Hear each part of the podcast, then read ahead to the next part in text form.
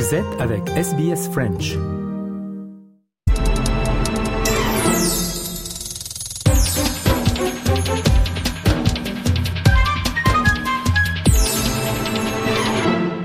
On retrouve euh, Nicolas Perpich pour l'analyse de l'économie australienne. Euh, bonjour Nicolas. Bonjour Jean-Noël. Nicolas, on revient sur le référendum sur la voie autochtone en Australie et ce débat qui se poursuit sur les grandes sociétés qui ont contribué beaucoup d'argent pour la campagne euh, du oui. Voilà, exactement. c'est possible et c'est sûr même qu'il y a des sociétés, des compagnies qui ont contribué financièrement à la campagne, euh, non, mais euh, c'est pas très clair lesquels euh, ce, sont, mais c'est plus clair vis-à-vis le Yes et le Yes Campaign. Et là, par exemple, Qantas avait contribué de l'argent, mais aussi Telstra. Mais c'est Telstra là qui a été obligé de, de défendre sa décision. Euh, il y a le, le président du conseil d'administration de Telstra qui s'appelle John Mallon, et lui, il a dit que en fait, c'était dans l'intérêt de la, de la compagnie et dans l'intérêt des actionnaires. Parce que il, nous a dit, euh, M. Malone, que Tesla a donné un million de dollars au Yes Campaign. Donc, vraiment beaucoup d'argent. Et que c'était pas une décision qui a été prise à cause de ses points de vue euh, personnels à lui ou de d'autres membres du conseil d'administration, plutôt, euh, ils disaient qu'il y a, eux, ils ont des, des opinions euh, différentes parmi eux, mais ils étaient d'accord que soutenir euh, euh cette partie-là du référendum, c'était dans, dans l'intérêt de la compagnie et, donc des, des actionnaires. et donc, mal, malgré tout ça, bien sûr, le Yes Campaign a, perdu. et donc, Tesla continue. Pour eux, il y a euh, ça change pas énormément de choses. Ils disent que la compagnie euh, avance très bien et, est en train d'être transformée.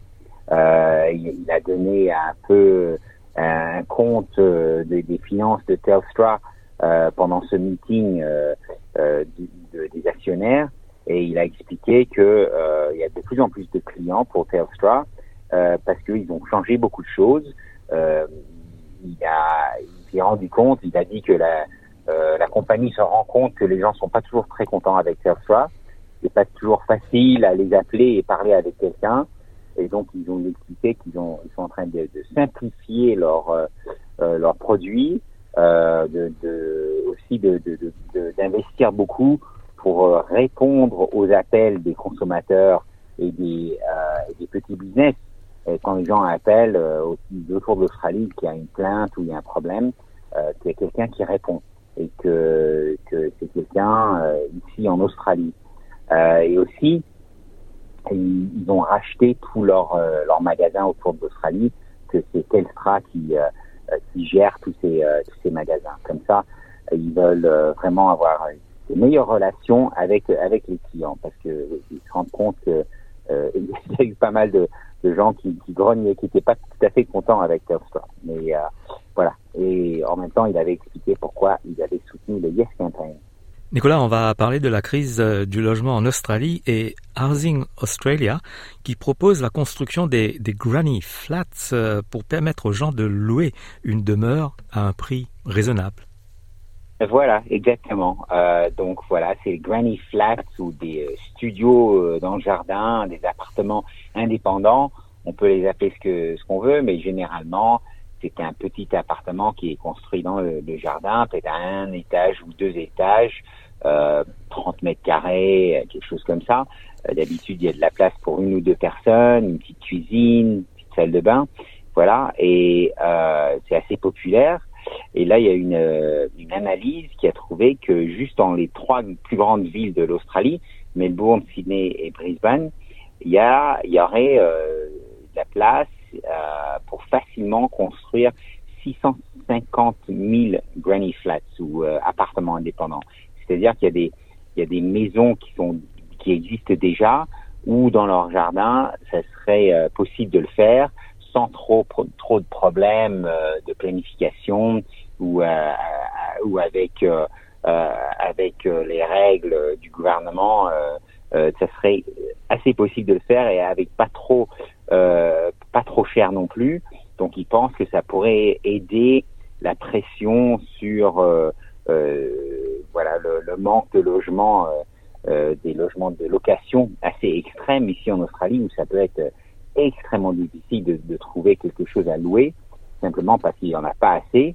et s'il y en a, ben ça coûte très très cher. Et donc ça, c'était une analyse par le groupe Arkistar et Blackfour et le Core Logic. Et ils disent qu'il y a un potentiel énorme.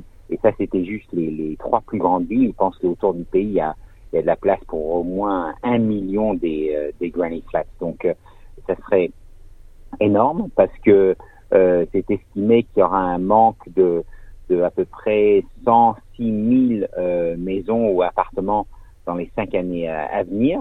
Et ça, c'est malgré que le gouvernement fédéral a, a, a promis euh, de, de créer 1,2 euh, euh, maisons ou appartements dans, dans les cinq années à venir aussi.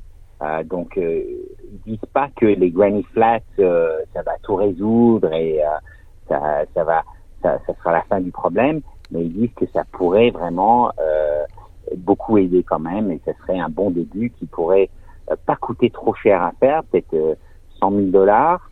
et puis en plus, euh, pour euh, pour le propriétaire de cette maison, euh, ça rajoute de la valeur à leur propriété. Donc ça peut leur coûter peut-être 100 000 à construire, mais ça rajoute plus à leur maison. Ça rajoute peut-être 160 000. Donc euh, voilà, ça c'est l'idée. Mais bon, en même temps, c'est vrai qu'il faut trouver les 100 000 dollars pour construire le granny flat, le granny flat aussi. Donc c'est pas peut-être pas si simple que ça, mais c'est une, une, idée intéressante de toutes les façons. Merci Nicolas pour cette euh, analyse. À bientôt. Merci beaucoup. À bientôt.